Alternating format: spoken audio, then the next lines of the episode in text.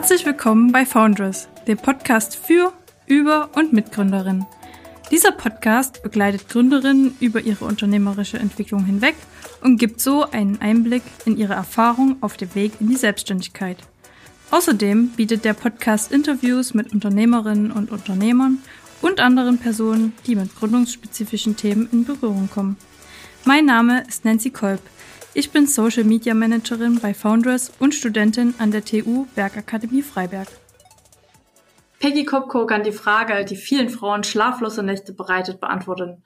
Wie soll ich mich entscheiden? Karriere oder Familie? Peggy ist selbstständige Führungscoachin und war zuvor selbst Geschäftsführerin eines Beratungsunternehmens. Zudem ist sie Mutter von drei Kindern und scheint Familie und Karriere nun unter einen Hut bekommen zu haben. Wir sprechen heute mit Peggy über die drei großen Wendepunkte in ihrem Leben, welches Potenzial das Buch Reinventing Organizations von Frederic Laloux und die New Work Bewegung in unserer Gesellschaft entfalten kann. Und natürlich möchten wir auch gerne dich, liebe Peggy, ein bisschen besser kennenlernen. Schön, dass du heute Teil unseres Foundress Gründerin Podcast bist und mit uns über deine Selbstständigkeit sprichst. Ähm, magst du dich für unsere Hörerinnen kurz vorstellen? Ja, hallo. Erstmal von mir, Nancy. Ich freue mich so sehr, dass ich heute bei euch sein kann. Ich konnte ja auch schon ein bisschen euch persönlich kennenlernen in den Workshops, die wir bei Foundress machen. Ein ganz tolles Programm, eine wunderbare Initiative für Frauen, die gründen wollen oder sich dafür interessieren.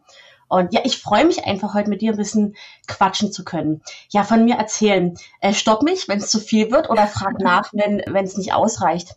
Also ja, Peggy Kopko habt ihr ja schon gehört. Ich bin ähm, genau, ich bin Mutter, ich bin Partnerin und ich bin aber auch mit Herz und Seele Coach und zwar für Führungskräfte, nicht nur für weibliche Führungskräfte, aber irgendwie zieht's die Frauen zu mir. Deshalb ist ein großer Teil meiner Coaches und meiner KundInnen ähm, sind einfach Frauen. Genau, und die begleite ich da, welche die Führungskraft werden wollen oder welche die vielleicht schon Führungskraft sind. Die begleite ich hin zu einem Leben, wo sie ihre Lebensphase, in der sie sich gerade befinden und ihren Job unter einen Hut bekommen. Und das in einer guten Art und Weise.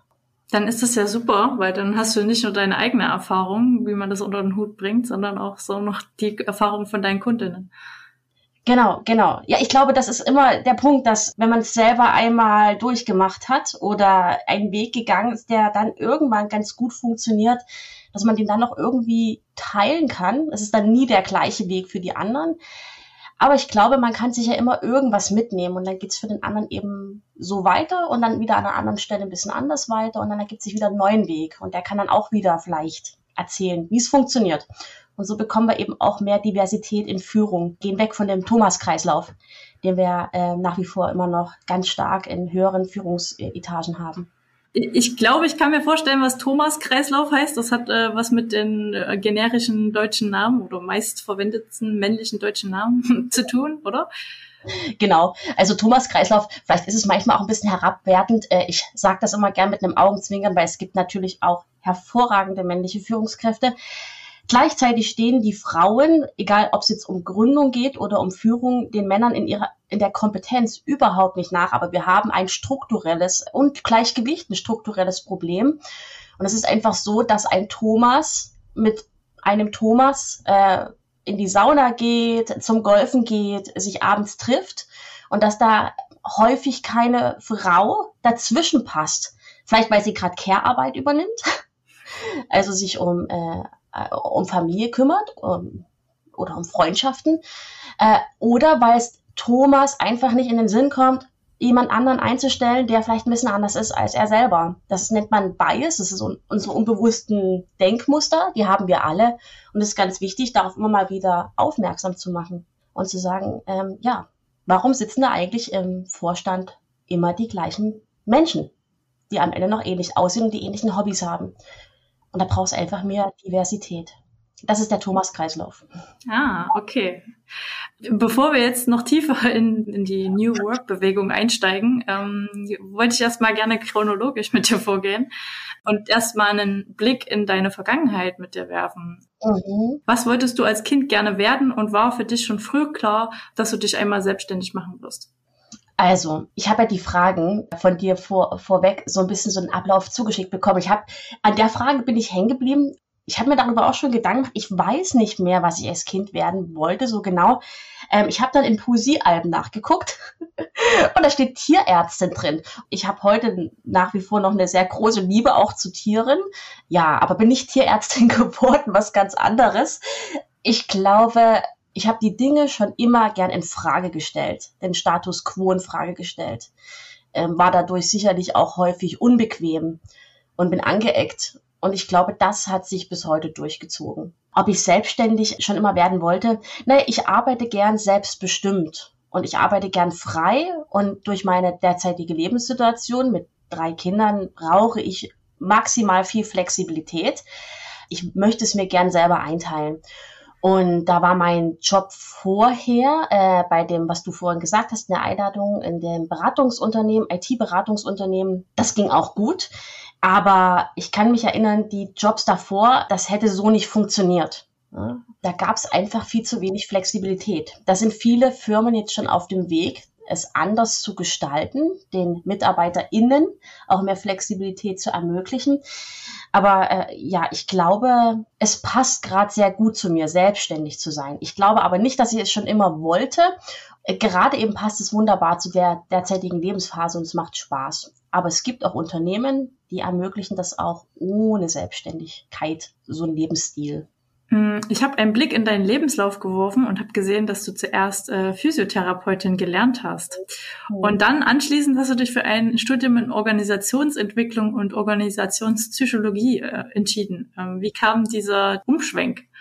Ja, genau ich glaube, da sieht man das ganz gut, ähm, dass ich einfach immer alles in Frage gestellt habe. Also du kannst dir vorstellen, ich habe dann auch als Physiotherapeutin während des Studiums gearbeitet, um mir das Studium zu finanzieren und bin in verschiedenste äh, Unternehmenskontexte gekommen. Also egal, ob es jetzt eine große Klinik war oder ob es eine kleine Praxis war oder eben auch die Schule, in der ich das gelernt habe.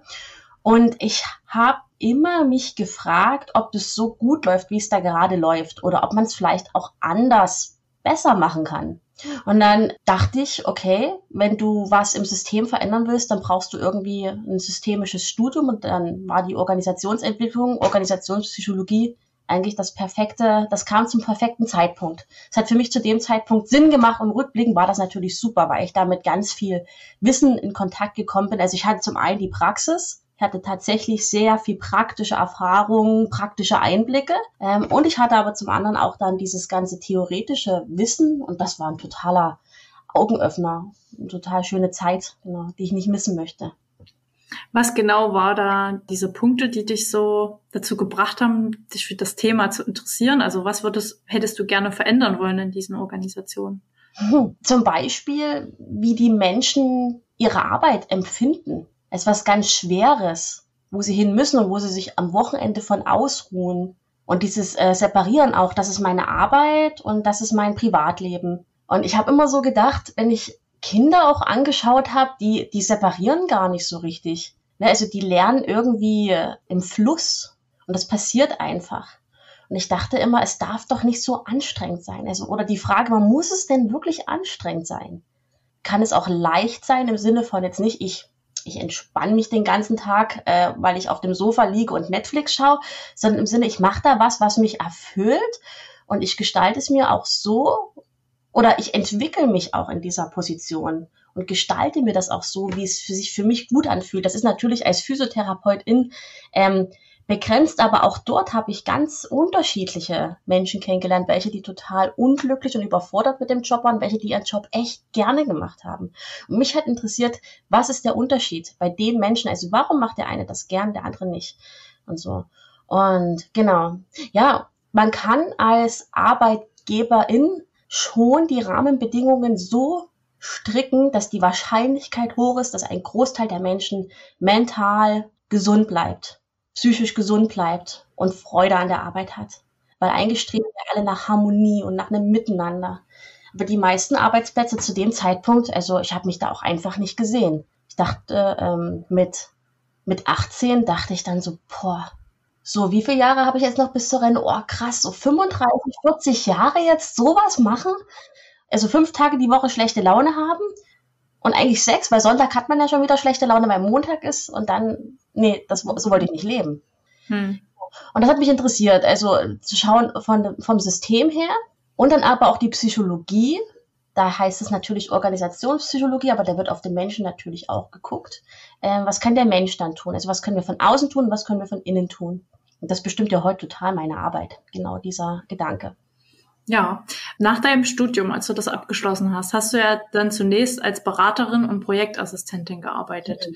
Zu der Zeit hattest du ja noch den Glaubenssatz äh, verinnerlicht, man muss sich zwischen Familie und Karriere entscheiden. Mhm. Ähm, du hast dann auch geschrieben, dass es drei Wendepunkte in deinem Leben mhm. gab. Magst du uns davon erzählen? Du erzählst von meiner Website, oder? Äh, so ein bisschen, ja. Ich habe natürlich Recherche ah, betrieben. Okay. Sehr, well done. Gut. Ähm, naja, also soll ich da so ein bisschen, was war die Frage, nennen Sie, die ich äh, so mitnehmen? Ähm, ähm, na, zum einen halt, äh, wie du diesen Glaubenssatz ähm, losgeworden bist und ähm, was diese drei Wendepunkte waren. Ich dachte, das hängt irgendwie zusammen, aber vielleicht. Doch, das hängt auch zusammen, du hast recht. Also würde ich jetzt rückblickend, meine ich natürlich, das hängt zusammen, aber wir erschließen uns ja unsere Vergangenheit immer rückblickend. Wenn wir in dem Moment sind, wissen wir ja noch gar nicht hm. ob es gut ist oder ob es Sinn macht. Es macht immer am Ende Sinn, aber dann rückblickend kann man sich einen Sinn kreieren. Ja, also du musst dir vorstellen, ich kam vom Studium wir waren auch dann mit BWLern in dem Studium drin und es war so, die Kultur oder die Idee war so, jetzt müssen wir loshasseln. Und ich bin dann in ein IT-Beratungsunternehmen gekommen und später dann auch in ein klassisches Beratungsunternehmen. Und da, da haben die Berater einfach wirklich viel und lange gearbeitet. Von früh bis spät, häufig am Wochenende. Also wirklich ge gerackert bis zum Umfallen. Und ich habe mir nicht vorstellen können, wie ich da Familie gründen kann. Es war für mich unvorstellbar. Und durch die strukturelle Benachteiligung, die damals ja noch viel unbesprochener war von Frauen, was jetzt Karriere angeht, dachte ich, okay, also entweder ich mache jetzt Karriere und das geht aber nur, wenn ich 60, 70, 80 Stunden arbeite die Woche und ganz, ganz, ganz viel leiste. Also ich hatte so diesen Anstrengungsmythos auch total verinnerlicht.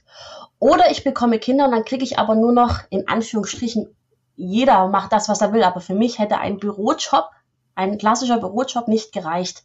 Teilzeit, 15, 20 Stunden im Büro, genau, das wäre dann so meine Option gewesen. Das war meine Denke. Also ich, hm. ich muss mich entscheiden.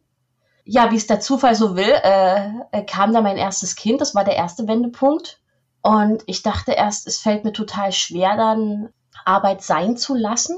Aber das war dann erstmal fein. Ich war in einer anderen Welt, habe aber relativ schnell gemerkt, nein, ich wie wir das machen, habe angefangen, Blog zu schreiben, genau wieder um diese Themen. Also es ging wieder um diese Themen. Und habe dann mein zweites Kind bekommen, hatte nebenbei natürlich so ein paar kleinere Aufträge, aber keiner würde jetzt sagen, es wäre im klassischen Sinn eine Karriere gewesen, sondern es war eher so, da mal ein Auftrag, da mal ein Auftrag. Und dann habe ich ist mir mein damaliger Geschäftspartner über den Weg gelaufen. Also er hat mich angeschrieben, hat gesagt, er möchte gerne gründen und ob ich Lust habe, da mitzuarbeiten. Und ich habe zu dem Zeitpunkt noch mit meiner Familie in Bochum gelebt, mein Geschäftspartner in Dresden. Und für ihn war das alles kein Problem. Also es war kein Problem, woanders zu wohnen. Es war auch kein Problem, flexible Arbeitszeiten zu haben. Und ja, dann konnte ich mir das vorstellen. Und dann schickte er mir ein paar Tage später das Buch, und ich gucke jetzt gerade so rüber, die HörerInnen sehen es nicht, aber ich habe das Reinventing Organization stehen von Trevor Lalou. Vielleicht ist es nicht allen ein Begriff. Ich kann es mir kaum vorstellen, weil ich dieses Buch so toll finde. es ist wirklich eine absolute Leseempfehlung. Unbedingt lesen, wer sich für diese Themen interessiert. Und das, ich habe die erste Seite aufgemacht und es war so ein richtiger Augenöffner weil da gab es Unternehmen, die haben tatsächlich das gemacht, worüber ich die ganze Zeit geschrieben und nachgedacht habe und wofür mich aber alle in meinem Umfeld für verrückt erklärt haben. Und da stand es dann schwarz auf weiß. Huch, die gibt's ja doch. Genau. Und jetzt hat mich da jemand gefragt, ob ich in so einer Organisation auch mir vorstellen kann, mitzuarbeiten. Ne? Wir hatten damals ähm, sehr uns an dieser, an diesem Buch orientiert, äh, eine evolutionäre Organisation aufzubauen. Also eine Organisation, die einen tiefen Sinn verfolgt und dieser Sinn ist, äh, durchdringt alles. Und der Mensch steht im Mittelpunkt, im Zentrum. Genau. Und von da an ging das alles sehr leicht auf einmal. Jahre später habe ich dann weiter in der Firma gearbeitet. Wir sind dann wieder zurückgezogen nach Dresden. Und dann war ich schwanger mit meinem dritten Kind und dann wurde ich gefragt, ob ich da in die Geschäftsführung einsteigen wollte. Und das war so mein Aha-Moment von, okay, es ist möglich, es liegt eben an den Rahmenbedingungen und natürlich auch an dem, ob man sich zutraut.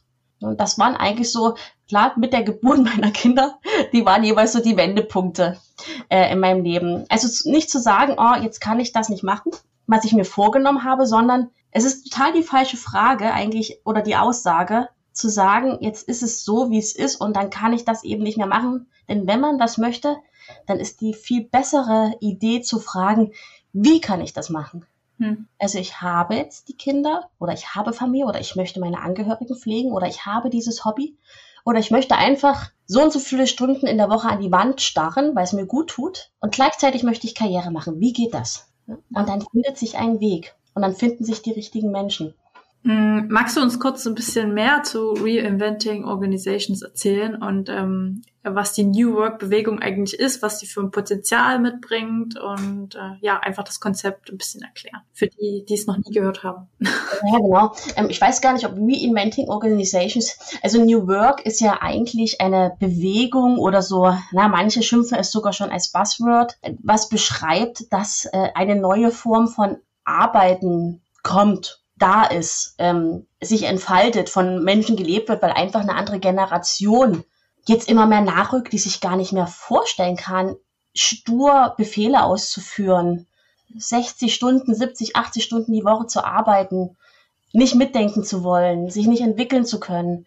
Also das, äh, den Mensch nicht in den Mittelpunkt zu stellen. Also das widerstrebt immer mehr Menschen, vor allen Dingen auch den Generationen, die Generation Y, Generation Z, klar, oder die dann auch kommen mögen.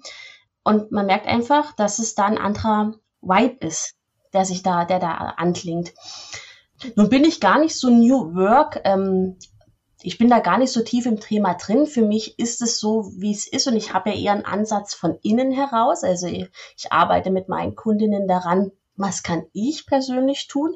Was kann ich für Handwerkszeug an die Hand bekommen? Was kann ich in meinem Mindset verändern? Was kann ich in meiner Struktur und Strategie ändern, dass ich ähm, meine Ziele erreiche? In dieser Lebensphase, in der ich gerade stecke. Und New Work ist ja ganz viel das drumherum. Ne? Mhm. Genau. Und Reinventing Organizations, ja, ganz kurz gefasst, ähm, kein, keine Garantie jetzt auf Richtigkeit und Korrektheit. Ich habe Reinventing Organizations so verstanden, dass eine Reinventing Organisation eine evolutionäre Organisation ist, also eine Organisation, die sich nach ihrem Sinn her entwickelt. Also eine Organisation sind immer Menschen, die das gestalten. Heißt, Menschen entwickeln sich in dieser Organisation geknüpft an einen höheren Sinn, den sie gemeinsam entwickeln. Also es geht nicht mehr quasi darum, ich äh, stelle jetzt Leute ein, die müssen für mich Aufgaben erfüllen, mhm. ähm, sondern eher so, ja, wie können wir die Organisation gestalten und welche Leute können da vielleicht äh, ihre Arbeit gut mit einbringen. Genau, also nicht die Führungskraft oder der Unternehmer, die Unternehmerin ist da im Zentrum, sondern es gibt einen übergeordneten Sinn. Und meistens ist der Sinn sehr ähm, menschlich oder er trägt zum ges gesellschaftlichen Sinn so einem höheren Sinn bei. Genau. Ja, ich habe auch gelesen, dass das dann äh, hierarchiefrei ist zu führen mhm. und auch ähm, vor allem dieses, was sehr kritisch betrachtet wird, dass viele Chefs oder Führungskräfte äh, die Mitarbeiter ja schon eine Art kontrollieren, dass sie ihre Arbeit tun und was ja, ja auch im Kontext mit äh, Corona wahrscheinlich ganz groß war, ähm, die Leute ins Homeoffice zu schicken, weil ganz viele vielleicht Angst hatten, oh ja, wenn meine Angestellten jetzt zu Hause sind, dann äh, liegen die ja nur vor auf der Couch so und ja. ich habe keine Kontrolle mehr darüber. Ja. Ja, das ist ähm, ein Riesenglaubenssatz bei vielen Führungskräften und UnternehmerInnen. Ähm, ich höre öfter, wenn die Katze nicht zu Hause ist, dann tanzen die Mäuse auf den Tisch. Ich höre es immer weniger, aber es kommt schon noch vor. Ich kann es auch teilweise verstehen, aber zu glauben, dass äh, MitarbeiterInnen ähm, ihre Arbeit im Büro naja, so machen, wie man sich, also wie will man das kontrollieren? Ne? Also da muss man ja ständig den Bildschirm kontrollieren oder irgendwelche, das darf es ja nicht sein, ne? Sondern ähm, es geht ja vielmehr darum, ähm, Menschen auf die Positionen gemeinsam mit diesen Menschen zu bringen, in denen sie kraftvoll sind. Und dann haben sie gar nicht das Bedürfnis, irgendwie was anderes zu machen oder keine Ahnung, sondern die wollen dann in diesem, auf dieser Position arbeiten, weil sie sich da auch entwickeln können, weil sie da einen wertvollen Beitrag leisten können, weil sie, weil das für sie Sinn macht. Genau, und nicht alle evolutionäre Organisationen sind unbedingt hierarchiefrei. Es äh, ist nicht, also ich habe es nicht so dogmatisch verstanden. Manche verstehen das so. Ich habe es nie so verstanden, denn es gibt durchaus Organisationen, da funktioniert es nicht. Hm. Ähm, aber es ist ein großer, worauf viel Wert gelegt wird oder worauf, was ein großer Punkt ist, ist die Selbstorganisation. Also die Idee, dass sich jedes System, jeder Organismus selber organisieren kann. Also ein Ökosystem organisiert sich, wenn der Mensch nicht eingreift, selber. So ist die Idee. Und so glaubt man das auch im Unternehmen. Man muss nur die richtigen Rahmenbedingungen schaffen, dass dieses System sich auch organisieren kann. Das ist natürlich immer die große Frage, was sind die Rahmenbedingungen? Das wäre ähm, meine nächste Frage gewesen. ja, äh, und das ist gar nicht so einfach. Denn es spielt ja auch der Mensch an sich mit seinem Inneren eine wahnsinnig große Rolle, weil der ist ja sozusagen die Organisation. Aber Rahmenbedingungen, die natürlich immer, also was ein Evergreen ist, ist äh, Transparenz, wirkliches Vertrauen, das Interesse daran, dass die Menschen sich da entwickeln können nach ihren Fähigkeiten. Und dass es nicht nur auf, auf dem Plakat irgendwo steht oder in irgendeinem Leitpapier noch viel schlimmer, sondern dass es wirklich gelebt wird und dass man sich regelmäßig als Team und als Unternehmen daran auch erinnern muss. Ähm, sonst geht das verloren. Ne? Genau. Mm, wenn ich jetzt als Frau den Wunsch hege, in so einem Unternehmen zu arbeiten, gibt es da irgendwie eine Empfehlung von dir, wie ich so ein Unternehmen finden kann? Ja, einfach, also ich glaube, da ist äh, LinkedIn super. Einfach in, in diese Bubble eintauchen. Also ich weiß gar nicht, ich würde schauen, Reinventing Organizations oder New Work oder so. Und dann würde ich da erstmal in diese Gruppen da eintreten, gucken, wo treffen die sich eigentlich, ähm, wo finden die sich eigentlich wieder, wo treffen die sich offline genau. Dann gibt's auch ganz tolle Festivals, wollte ich gerade sagen, ja, es nennt sich, glaube ich, sogar Festival, Ko äh, ähm, Konferenzen.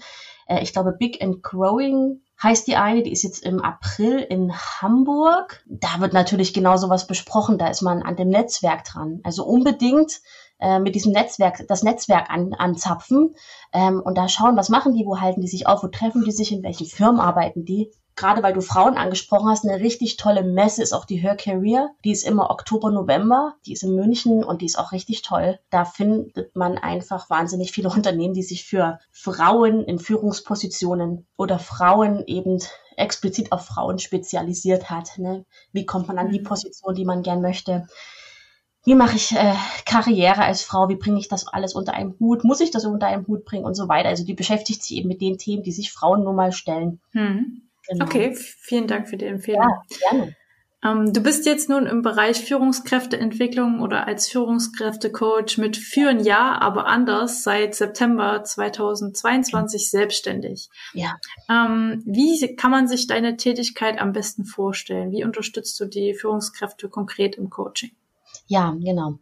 Also ähm, e-, entweder durch Workshops, mehrere Führungskräfte zusammen, um erstmal überhaupt zu schauen, hm, ja, ich will führen, aber anders. Das ist äh, tatsächlich auch, äh, das ist tatsächlich auch das Prinzip in den Workshops, also zu schauen, okay, ich habe jetzt diese Lebenssituation oder ich habe das Gefühl, ich möchte eben mich nicht ständig profilieren. Ich möchte keinen Ellenbogenkampf als Führungskraft herausfordern oder mich da durchboxen wollen. Ich möchte nicht 60 Stunden plus die Woche arbeiten oder ich möchte nicht dass ich mich ständig als Frau auch beweisen muss, dass ich das irgendwie kann. Ich möchte, dass mir Vertrauen entgegengebracht wird. Ich möchte meine Ziele erreichen. Ich möchte gestalten. Ich möchte ähm, äh, Menschen wirklich begleiten, ihnen helfen, sie unterstützen bei ihrer Entwicklung.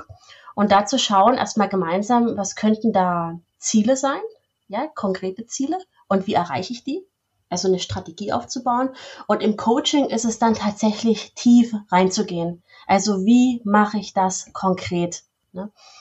Man weiß mittlerweile auch, dass besonders Frauen, aber auch Männer immer mehr ähm, sich gerade zum Anfang in der Führungsposition, aber auch mal zwischendrin, um sich wieder zu reorientieren, sich Begleitung wünschen. Und da komme ich einfach ins Spiel und unterstütze die Frauen und die Männer dabei, wieder ähm, zu schauen, wo soll es hingehen und wie machen wir das jetzt? Ne? Was braucht es jetzt ganz konkret für eine Strategie? Was braucht es vielleicht auch für eine Struktur?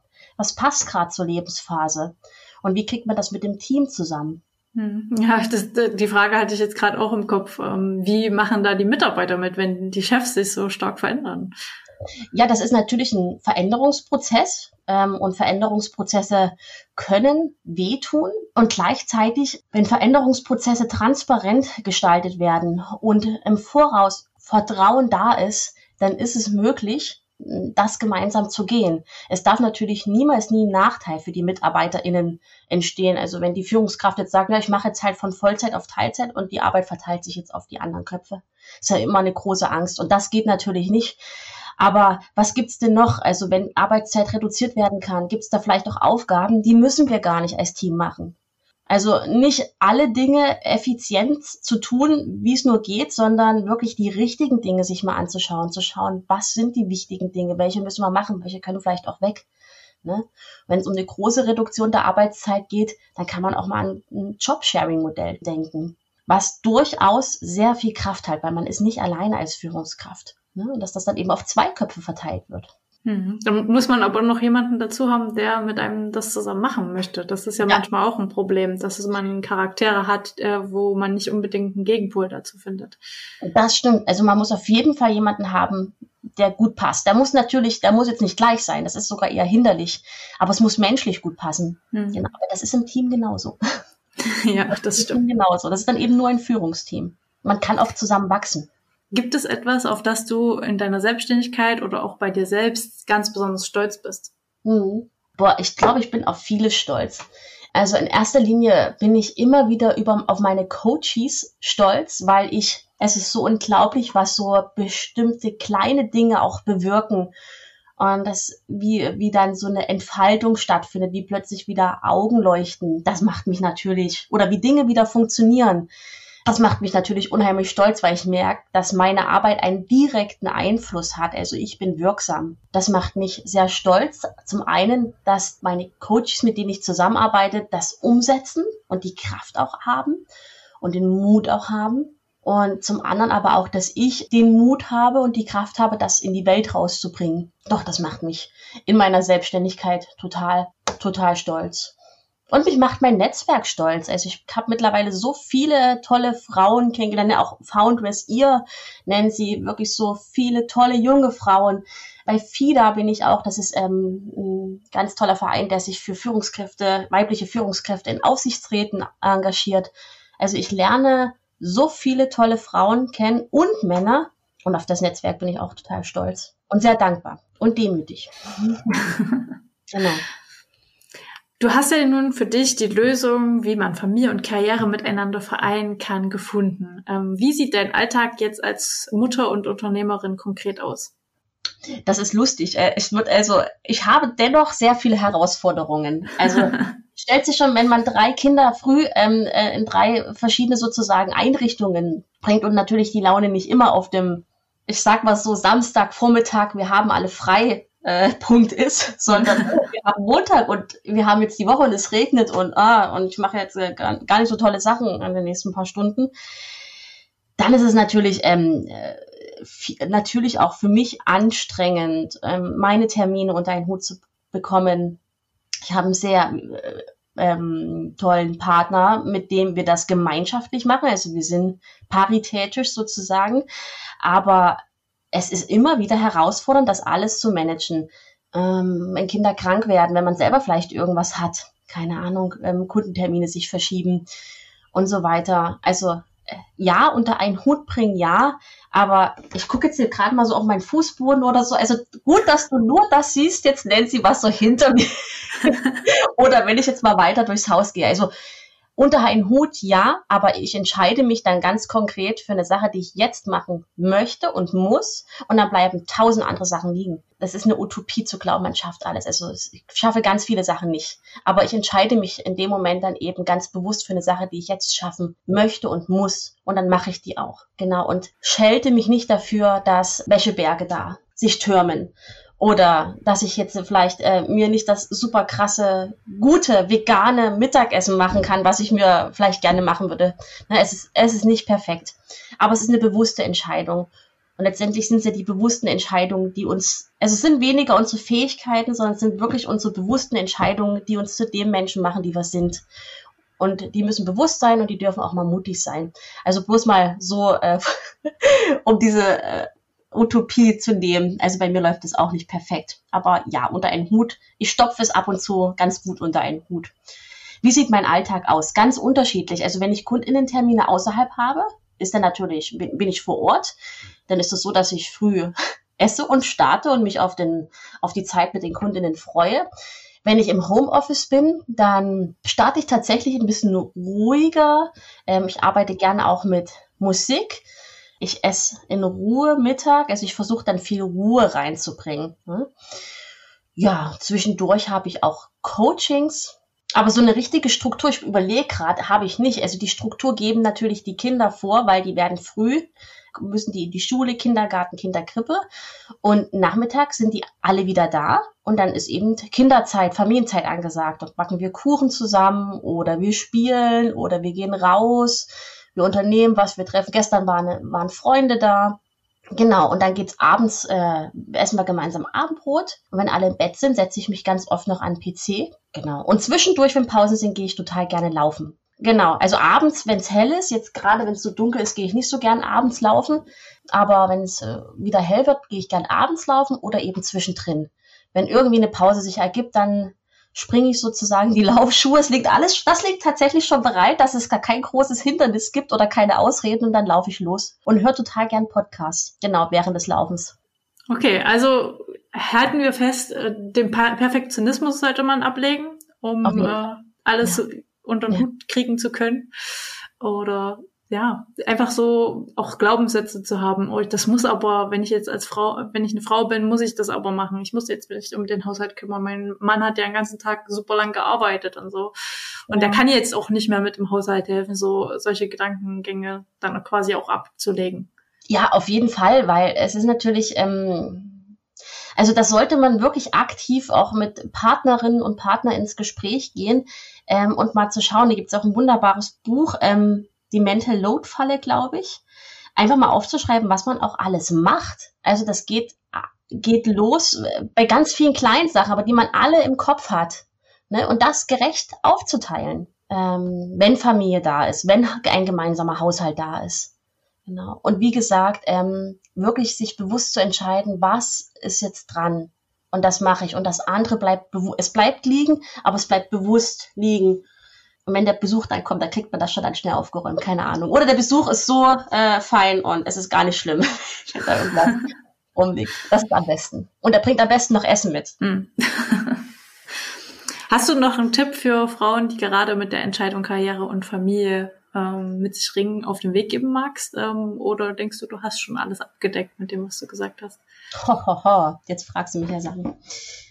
Also, habe ich Tipps? Habe ich Tipps? Hm, vielleicht was ich wirklich jeder Frau mitgeben möchte, ist, sich unbedingt selber zu vertrauen, dass man das, was man tut, richtig gut tut. Dass das, was ähm, man vorhat, auf jeden Fall wird. Und dass wirklich das A und O ist, selbstbewusst voranzugehen und mutig voranzugehen und vielleicht auch sich mal so eine kleine Challenge aufzulegen und zu sagen, gerade wir Frauen nehmen uns da viel zu häufig zurück, aber zu sagen, okay, jeden Monat mache ich jetzt mal so einen Komfortzonen-Stretch. Man muss ja nicht gleich rausspringen, aber man stretcht sich. Man schreibt eine Person an, die vielleicht spannend sein könnte, was auch berufliche Weg angeht oder die man total interessant findet, weil die irgendwie dort ist, wo man gern selber hin möchte. Man hält mal einen Mini-Vortrag irgendwo. Man nimmt mal einen kleinen neuen Job an oder meistens hat man ja intuitiv schon im Kopf, was eigentlich der nächste Schritt ist. Und wenn man das im Kopf hat, das unbedingt zu tun. Unbedingt. Also mutig voranzugehen. Natürlich muss man sich finanziell so einen kleinen Plan haben, wie sieht das dann aus, wie macht man das, aber sich dann nicht durch irgendwelche Mindfucks, Entschuldigung für äh, das Wort, aber manchmal ist es tatsächlich so, abhalten zu lassen, sondern mutig zu gehen, weil viel zu oft, wie gesagt, sind es Glaubenssätze, die uns abhalten und die sind eigentlich gar nicht wahr. Und was da richtig sinnvoll ist, nehmt euch ein Journal, nehmt euch ein Buch und schreibt auf. Schreibt, schreibt, schreibt. Jeden Morgen ein bisschen, aller zwei Tage, wenn ihr ein Problem habt, wenn ihr merkt, es hakt, schreibt einfach mal. Es soll niemand lesen, aber ihr merkt, was ihr denkt und das ist so sinnvoll, da mal drauf zu schauen. Hm. Weil wir jetzt gerade beim äh, Komfortzonen-Stretch sind oder mhm. aus dem Schritt heraus, ähm, welche Ziele hast du dir in den nächsten Jahren noch vorgenommen? Also was würdest du gerne erreichen? Ja, dadurch, dass ich jetzt bei FIDA auch wirklich aktiv mitwirke, ähm, möchte ich irgendwann Parität in Vorständen und Aufsichtsräten sehen, äh, in, äh, zumindest äh, in Deutschland. Also, dass da Parität erreicht wird. Das heißt, dass da genauso viele Frauen äh, in Vorständen sitzen wie Männer, genauso viele Aufsichtsrätinnen sitzen wie Männer in Familienunternehmen, aber auch in, in den DAX-Unternehmen. Das ist ein großes Ziel und eben die Frage gleichzeitig, hm, was braucht's, dass das passiert? Weil, wie gesagt, Frauen wollen keine Ellenbogen, Frauen wollen sich nicht beweisen, Frauen wollen gern auch Familie, egal in welcher Form, unter einen Hut bekommen und eben Karriere machen. Also die Frage, wie, wie, was braucht's dafür und wie können wir diesen Weg gehen? Und dann natürlich so viele Frauen, meine Ziele, ja, mein Ziel, so viele Frauen und Männer wie möglich zu erreichen, die gerne führen möchten, aber anders. Also, dass sie da nicht zurückschrecken und sagen, ah, das traue ich mich jetzt nicht, weil ich bin eben da, ich würde es gern anders machen, sondern genau das dann zu unterstützen und zu sagen, na, stopp, wir brauchen Diversität in Führung. Dadurch entstehen auch diversere Unternehmen. Lass uns den Weg gemeinsam gehen. Ja, das ist möglich. Das braucht Strategie und Struktur. Es braucht auch ein Handwerkszeug. Es braucht viel Mindset-Arbeit. Aber dann geht das. Also schreck davor nicht zurück, sondern tu es. Und da eben diese Menschen zu unterstützen und mehr Diversität in Führung zu erreichen. Genau, das sind meine groben Großziele. Ne? Ja, das sind, das sind Leitsterne, die du aufgezählt hast. Genau, Leitsterne. Ne? Und darunter ordnen sich die Ziele. Ne? Was sind auch für die ZuhörerInnen? Darunter müssen sich dann eure Ziele ordnen. Also was sind dann jetzt die Jahresziele für dieses Jahr? Und was sind dann aber auch die Quartals- oder Monatsziele? Und was sind dann die Schritte in der Woche, die du gehen musst? Mhm. Aber damit will ich euch jetzt nicht zulassen. genau. Du hast auf jeden Fall schon sehr, sehr gute Impulse mitgegeben. Es freut mich enorm, dass wir heute dieses Gespräch führen konnten. Schön, dass du Gast bei uns warst. Ähm, ich hoffe, den HörerInnen hat es auch sehr gut gefallen, die, uns beiden zuzuhören. Natürlich werden wir FIDA, die Mental Load Falle, das Buch verlinken und äh, auch noch natürlich das Buch äh, von Frederic Laloux, Reinventing Organizations. Falls ihr euch dafür interessiert, könnt ihr da gerne mal reinhören. Unbedingt, ja. Vielen, vielen Dank, Nancy, für die guten Fragen, für das schöne Interview, äh, für die Wohlfühlatmosphäre. Es hat mir wie immer wieder viel Spaß gemacht. Das war der Podcast für heute. Weitere Informationen zu Foundress bietet die Internetseite www.foundress.de. Alles Gute und bis zum nächsten Mal. Glück auf!